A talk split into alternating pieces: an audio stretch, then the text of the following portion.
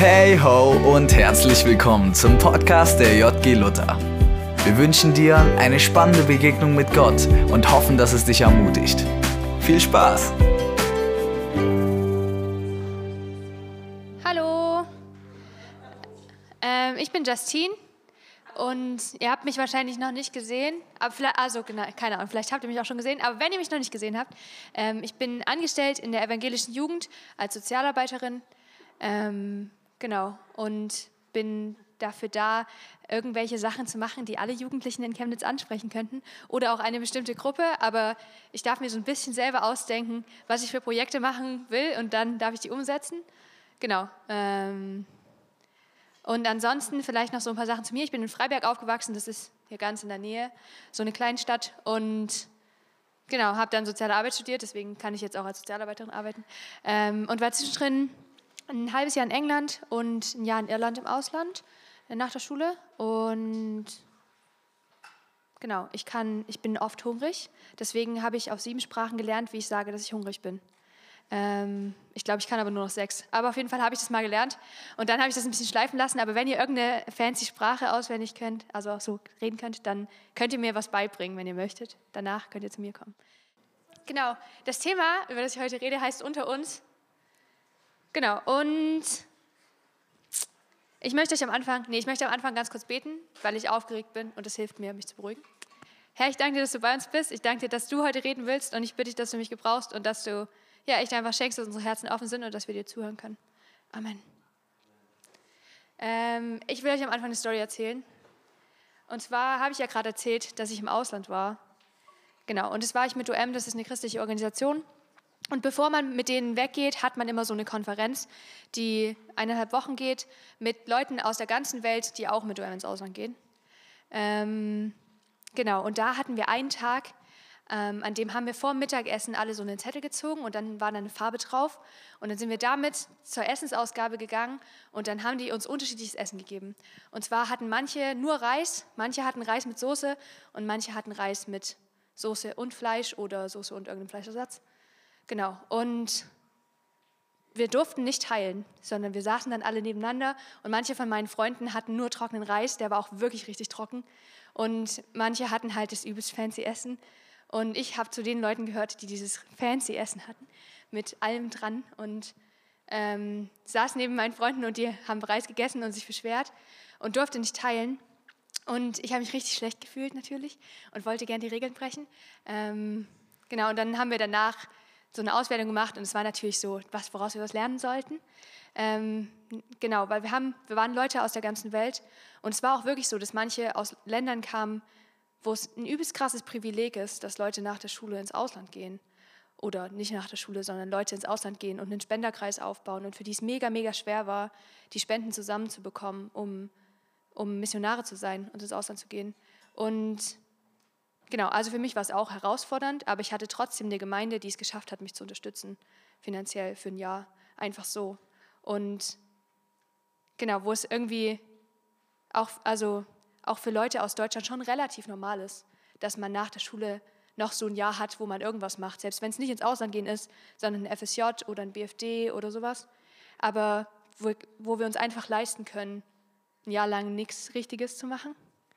Ähm, genau, und ja, aber auch, in, ich glaube auch in unserem Land gibt es Sachen, wo Menschen richtig viel Ungerechtigkeit und Ungleichheit erleben wo sie irgendwie unterschiedliche Mittel zur Verfügung gestellt haben. Und ich glaube nicht unbedingt, dass sich das so doll im Essen ausdrückt, kann auch sein, aber bestimmt auch in anderen Sachen. Und ich glaube, dass ihr ja euer Umfeld kennt und deswegen habe ich euch eine Frage mitgebracht, nämlich, muss ich die Folien auswählen? Ach so, deswegen hat es auch Touch. Das ist so, ja. Also, nämlich die Frage ist, wo habt ihr in eurem Umfeld schon mal Ungerechtigkeit beobachtet? Und ich habe eine Mentimeter-Dings erstellt. Also das ist so eine Online-Präsentation. Da könnt ihr mit eurem Handy, wenn ihr mobile Daten habt, euch einwählen und dann diese Frage beantworten. Wenn ihr keine mobilen Daten habt, dann guckt ihr euren Nachbarn an und sagt, hey, wir reden gerade über Ungerechtigkeit. Es ist richtig unfair, dass ich keine mobilen Daten habe. Bitte lass mich dein Handy mit benutzen. Doch, ihr dürft teilen. Genau, ich gebe euch so drei Minuten. Genau, also in der Schule ist voll die gute Idee. Es wär, ihr dürft mehrere, eigentlich dürft ihr relativ viele Zeichen eingeben. Deswegen wäre es cool, wenn ihr es ein bisschen konkreter macht. Also wenn ihr sagt, in der Schule, in, bei dem, also in dem und dem Fall, so konkret wie möglich. Wenn ihr sagt, im Sportunterricht, dann vielleicht noch dahinter, weil nicht alle gleich sportlich sind oder sowas. Aber genau. Also Schule ist auf jeden Fall, kommt echt oft, aber auch, ich lese gerade, dass manche, also dass ein Geschlecht im Unterricht bevorzugt wird. Genau, das, ja, dass nach Geschlecht bewertet wird, dass der Umgang mit Geflüchteten, also mit Migranten, nicht gut ist oder ungerecht ist. Ähm, genau, dass es Leute auf der Straße gibt, die obdachlos sind. Genau, dann, dass sture alte Chemnitzer rassistisch unterwegs waren. Genau, dann, dann in Schule, in Sport und in der Familie. Oh, bei Spielen oder sowas zum Beispiel in der Familie, okay. Genau, dann dass Lehrer ungerecht bewerten, dass Diesel teurer ist als Benzin. Ähm, dass im Musikunterricht Musiker krass bevorzugt werden, dass man im Kraftsport zunimmt. Ich kenne mich mit Kraftsport nicht aus. Ja, wahrscheinlich. Ähm, genau, dann Unterschiede in der Hautfarbe. Ähm, dass es auf der Straße viele Obdachlose gibt und Leute vorbeilaufen und in Luxus leben. In der Innenstadt, wenn man merkt, dass Eltern ihre Kinder beispielsweise kein Eis kaufen können, weil ihr Einkommen gerade mal für das Nötigste reicht. Ja. Der Druck von älteren Leuten, die viel von einem erwarten, aber selbst nicht den gleichen Respekt entgegenbringen. Wenn in der Familie Kinder nicht in Entscheidungen, die sie betreffen, mit einbezogen werden. Ja. Ein Junge aus der Klasse kann alles machen, was er will, ohne dass es unangenehm ist. Aber wenn das andere machen, ist es direkt komisch und wird kritisiert. Ja. Ähm, dass Leute sagen, es müsste Gleichberechtigung geben, aber man kann die Menschen nicht gleichberechtigen, denn jeder ist anders. Ja. Diese Dönerpreise sind ungerecht. Okay. Ähm, gut, also ich würde mal zurück zur, zu meiner anderen Präsentation gehen. Voll cool, dass ihr mitgemacht habt. Und zwar reden wir heute nicht nur über Ungerechtigkeit, weil ich finde, das ist kein gutes Thema für eine JG, sondern wir reden darüber, wie Jesus damit umgegangen ist. Und das nicht an so einem konkreten Beispiel, sondern eher an so einem sehr, sehr allgemeinen Text, der das aber, finde ich, richtig, richtig gut beschreibt. Und zwar ist dieser Text im 1. Johannes, also in Johannes 1, und ich will besonders die Verse 9 bis 14 angucken. Und erstmal lese ich die einfach mit euch. Möchte jemand vorlesen? Also ich kann es auch selber machen, aber wenn ihr möchtet, dann habt ihr jetzt die Chance, das Mikro auch mal in der Hand zu halten. Also ihr müsst das Mikro nehmen, sonst geht es nicht. Gut, dann lese ich euch vor. Ähm, der, auf den er hinwies, also der, auf den er der, der hinwies, ist Johannes, um den geht es davor im Text. Der, auf den er hinwies, war das wahre Licht, das für jeden Menschen leuchtet, der in die Welt kommt. Er war schon immer in der Welt, die er durch ihn entstand, doch die Menschen erkannten ihn nicht. Er kam in sein Eigentum, aber sein eigenes Volk nahm ihn nicht an. Doch allen, die ihn aufnahmen, gab er das Recht, Kinder Gottes zu werden. Das sind die, die an seinen Namen glauben. Sie, hielten das nicht aufgrund, sie erhielten das nicht aufgrund natürlicher Abstammung, durch menschliches Wollen oder den Entschluss eines Mannes, sondern durch eine Geburt aus Gott. Er, das Wort, wurde Mensch und wohnte unter uns. Und wir haben seine Herrlichkeit gesehen. Eine Herrlichkeit, wie sie nur der eine und einzige vom Vater hat, erfüllt mit Gnade und Wahrheit. Genau. Ähm, wenn ihr während des Textes, also während des während wir diesen Text anschauen, Fragen habt oder wenn ihr jetzt schon Gedanken habt, dann könnt ihr mit dem Code, den ihr gerade hattet, nicht mit dem, der da drauf steht, ähm, auf die nächste Folie gehen und Fragen hinsch hinschreiben. Und ich müsste die sehen. Und ihr seht die scheinbar auch. Oh, okay. Also wir haben eine technikbegabte, wundervolle Person, die das für uns macht. Danke.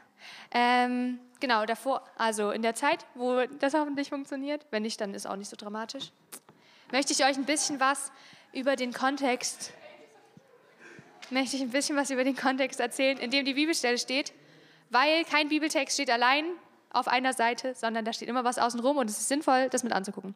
Ähm, und zwar ist dieser Johannes, der das aufgeschrieben hat, der Johannes, der auch mit Jesus unterwegs war. Das heißt, von dem habt ihr vielleicht schon mal gehört. Das war ein echt guter Freund von Jesus und er kannte den richtig gut. Und nachdem er mit ihm unterwegs war, viele Jahre danach hat er das aufgeschrieben. Und genau, der erste Johannes, also nicht der erste Johannes, der, das erste Kapitel im Johannesevangelium ist ein bisschen wie ein, ein Kommentar zu einem anderen Teil der Bibel, den ihr vielleicht schon mal gehört habt. Nämlich steht ja im 1. Johannes, also in Johannes 1, Vers 1, ähm, steht, am Anfang war das Wort.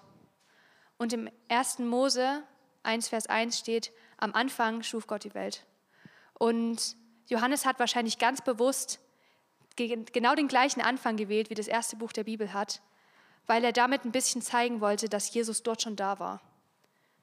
Ähm, genau, und der, so die Hauptaussage vom ganzen Johannesevangelium, also von diesem Buch, in dem dieser Text steht, ist, dass Jesus Gottes Sohn ist und dass Jesus der Retter ist, den Gott versprochen hat.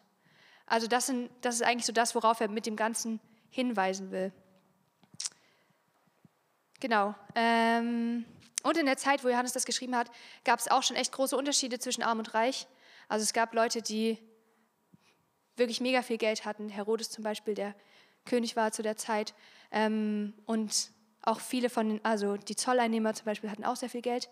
Und es gab Leute, die mega, mega wenig hatten, ähm, die sich prostituiert haben oder die einfach generell übelst an der Armutsgrenze, also an der Armutsgrenze, übelst in Armut gelebt haben. Ähm, genau, und es gab auch einen krassen Unterschied zwischen den Mächtigen und denen, die nichts zu sagen hatten. Jetzt haben wir ja eine Demokratie und wir können zumindest ein bisschen mitentscheiden, was passiert. Aber zu der Zeit haben, war das, das Land, in dem Jesus gelebt hat, ähm, Israel, besetzt von den Römern. Das heißt, die waren die ganze Zeit unter einer Diktatur und unter Leuten, die verabscheut haben, was sie glauben und die ja, einfach mit Füßen treten konnten, was, was deren, also was wir jetzt denken, was deren Menschenrechte wären. Ähm, genau. Und der Text, den wir gelesen haben, ist, danke, dass du das gemacht hast. Ähm, das ist das mit den Stellen, von denen ich vorhin geredet habe. Der Text, den wir gelesen haben, ist eine Art Gedicht. Ähm, also der, der klingt so ein bisschen wie wenn ihr in der Schule Shakespeare lesen müsst oder Goethe oder so. So, man liest den und man denkt, okay, ich, also, ich weiß grob, das ist meine Sprache, aber irgendwie klingt es ein bisschen eigenartig, ähm, weil das so ganz symbolische Sprache ist. Ähm, und deswegen möchte ich mit euch das ein bisschen Satz für Satz angucken und das ein bisschen in so unsere Alltagssprache übertragen. Genau, ähm, also der erste Satz der, auf den er hinwies, also der, auf den Johannes der Täufer hinwies, war das wahre Licht, das für jeden Menschen leuchtet, der in die Welt kommt. Genau. Licht ist ja immer so ein, also wenn es kein Licht gibt, dann sehen wir nichts, das ist schon mal klar. Das heißt, Jesus ist der, der den Weg weist. Und das heißt, Jesus ist der, der irgendwie Hoffnung bringt, weil wenn es dunkel ist, wären wir alle traurig. Deswegen haben ja manche Leute Winterdepressionen und deswegen machen wir an Weihnachten Schwibbögen an, weil das macht das Leben schöner. Also bringt Hoffnung und bringt, dass wir was erkennen und bringt, dass, dass alles, was irgendwie schlecht ist, was wir mit Dunkelheit verbinden, dass das verschwindet. Ähm, genau, und der für jeden Menschen leuchtet. Das heißt, Jesus war ein richtig, richtig krasser Typ, der alles Gute in sich vereint und der ist für uns alle gekommen. Genau. Aber der ist nicht nur gekommen, sondern der war eigentlich schon immer da, weil er die Welt gemacht hat, also weil die Welt durch ihn entstand. Ähm, und dann steht da, doch, die Menschen erkannten ihn nicht. Das heißt, die Menschen haben das aber nicht gecheckt. Genau. Dann, er kam in sein Eigentum, aber sein eigenes Volk nahm ihn nicht an. Er kam in sein Eigentum, also in die Welt, die er gemacht hat, ähm, aber sein eigenes Volk nahm ihn nicht an. Das eigene Volk klingt ein bisschen verwirrend, damit sind nicht alle Menschen gemeint, sondern damit sind die Leute gemeint, die, im, die in Israel gelebt haben, also in dem Land, von dem ich gerade geredet habe, die Juden, weil das die waren, denen, für die der, das Alte Testament sozusagen geschrieben wurde und ähm, denen Gott schon die ganze Zeit angekündigt hat, hey, irgendwann kommt jemand, der euch rettet und der alles verändert. Und deswegen war das sein Volk, weil Gott hatte die schon auserwählt und die wussten eigentlich schon Bescheid. So, die hätten ihn erkennen können, weil die haben quasi die ganze, das Prequel zu dem gelesen, was Jesus jetzt macht. Ähm, also, er kam in die Welt, die er geschaffen hat, aber die Juden fanden ihn bescheuert. Ähm, doch allen, die ihn aufnahmen, gab er das Recht, Kinder Gottes zu werden. Aber alle, die ihn nicht bescheuert fanden, alle, die, ihn, die mit ihm Zeit verbringen wollten, die hat er adoptiert, die hat er in seine Familie aufgenommen. Genau, das sind die, die glauben, dass er der Messias ist.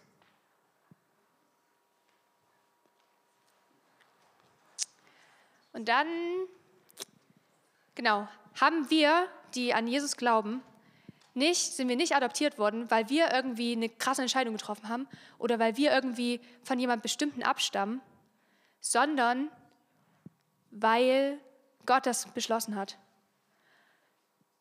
Genau, weil wir in Gott neu geboren sind. Ähm, das ist auch ein bisschen eigenartig formuliert. Das heißt, dass wir unser altes Leben aufgegeben haben und dass Gott uns was ganz Neues geschenkt hat. Und deswegen wird von Geburt geredet, weil da ja auch was neu anfängt. Und genau, deswegen, also wir sind nicht, wir sind keine Christen, wir sind keine Kinder Gottes, weil wir irgendwie selber was krass gemacht haben, sondern nur, weil Gott uns einen Neuanfang geschenkt hat. Genau, und dann der letzte Vers, Vers 14. Das ist eigentlich mein liebster Vers in der Stelle und über den will ich noch ein bisschen länger reden als über die anderen. Ähm, und zwar, genau, ähm, stehen da, in, dem, in, dem, in der Übersetzung, die ich genommen habe, sind die Sachen nicht so kompliziert formuliert, aber im Original klingt es noch komplizierter. Und da steht er das Wort, also das Wort ist Jesus, von dem auch im ersten Vers die Rede ist. Er das Wort wurde Mensch. Und es steht im Original, wurde Fleisch.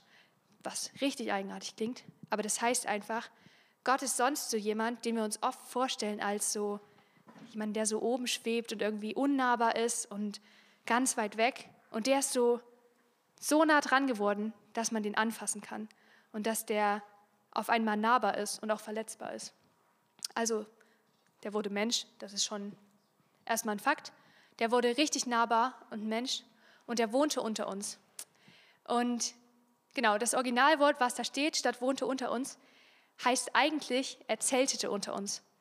Ähm, das finde ich auch richtig witzig, vor allem auch, weil zu der Zeit, wo das geschrieben wurde, die Leute eigentlich gar nicht mehr in Zelten gewohnt haben, sondern die hatten Häuser. Aber es gab so ein krasses Zelt, an das sie sich ziemlich lange erinnert haben. Das war die Stiftshütte. Das ist auch ein weirdes Wort. Ähm, genau, aber das sah so aus. Das war, als das Volk Israel noch nicht in dem Land gewohnt haben, in dem sie jetzt wohnen, wo Jesus da ist, also wo Jesus da war, ähm, sondern als sie in der Wüste unterwegs waren.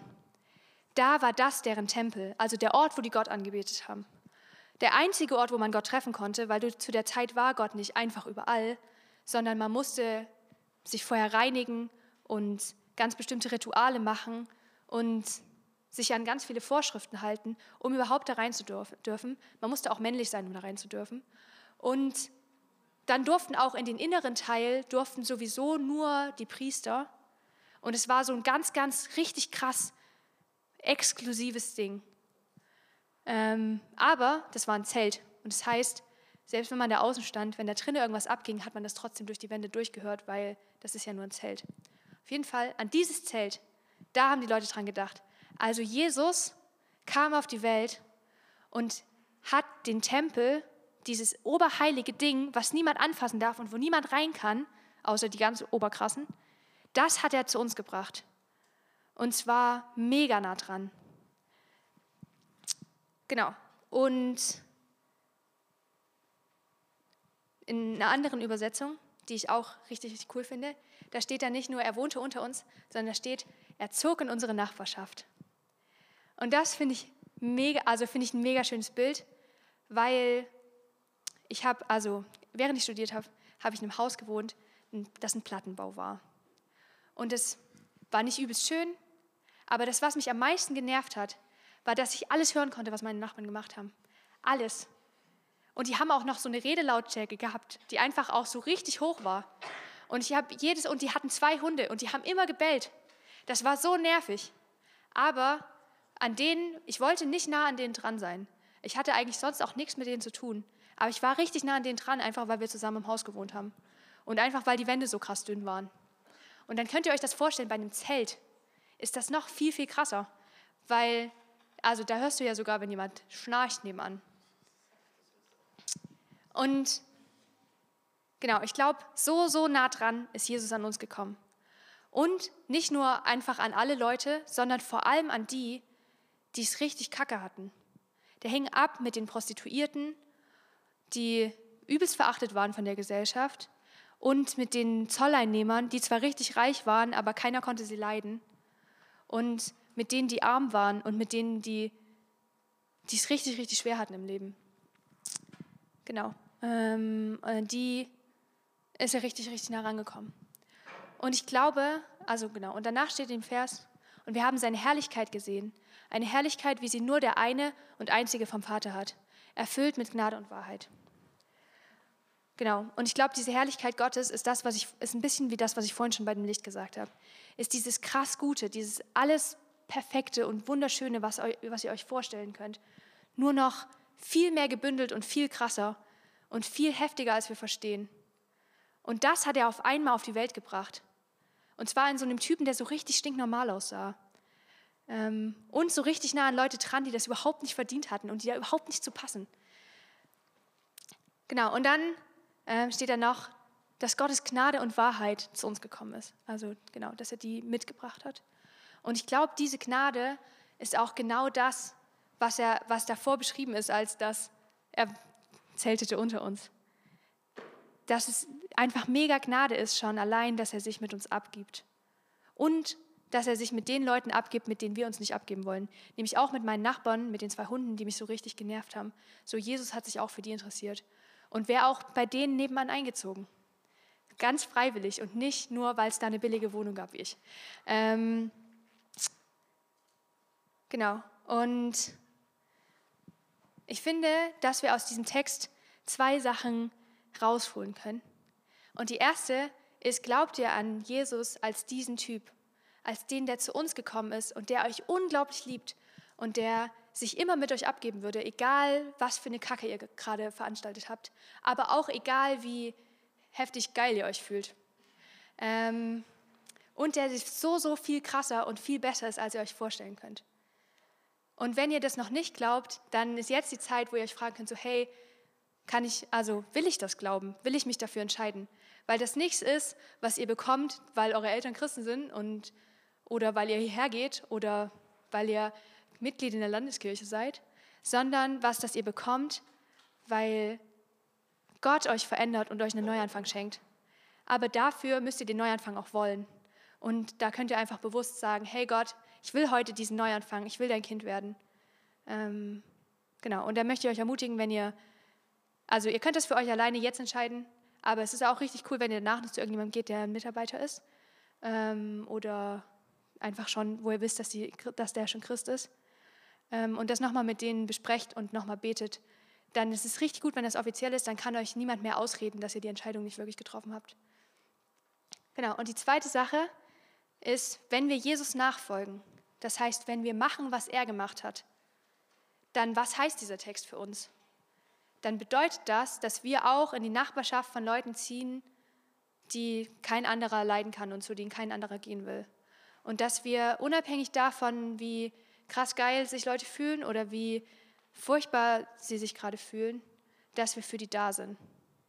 Und das ist super anstrengend, wenn man darüber nachdenkt und richtig radikal und anders.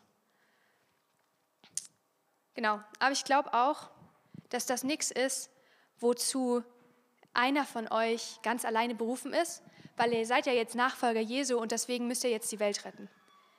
Ich glaube nicht, dass ihr alleine als einzelner Christ dazu berufen seid, die Welt zu retten. Weil erstens ist Jesus auf die Welt gekommen und für uns gestorben, weil er die Welt schon gerettet hat und damit die Welt gerettet hat. Und zweitens seid ihr nicht alleine als Christen berufen, sondern ihr seid als Kirche berufen, alle gemeinsam. Ähm, und ihr seid die Leute, die in eurem Umfeld, in eurer Stadt, zu den Leuten, die, die Jesus, also die euer Nächster sind, die eure Nachbarn sind, aber die vielleicht von den anderen nicht so gemacht werden. Ihr seid die, die da eine Veränderung bringen können. Ähm, genau, ich will aber, wie gesagt, nicht, dass ihr das alleine macht, deswegen machen wir jetzt Kleingruppen. Dann könnt ihr nämlich gemeinsam darüber nachdenken. Und zwar habe ich mir das so überlegt, also ich habe hab Fragen aufgeschrieben. Oh, mir fällt gerade ein, dass ich noch Fragen beantworten muss. Aber das mache ich danach. Ähm, ich gucke mir die an, während ihr in den Kleingruppen seid. Ich habe mir Fragen aufgeschrieben. Ähm, genau, und die könnt, da könnt ihr euch zusammensetzen und darüber nachdenken, wie ihr die als Gruppe beantworten würdet. Und dann könnt ihr bei der zweiten Frage, da steht, wenn alles möglich wäre, was würdet ihr als JG oder als eure Kleingruppe umsetzen?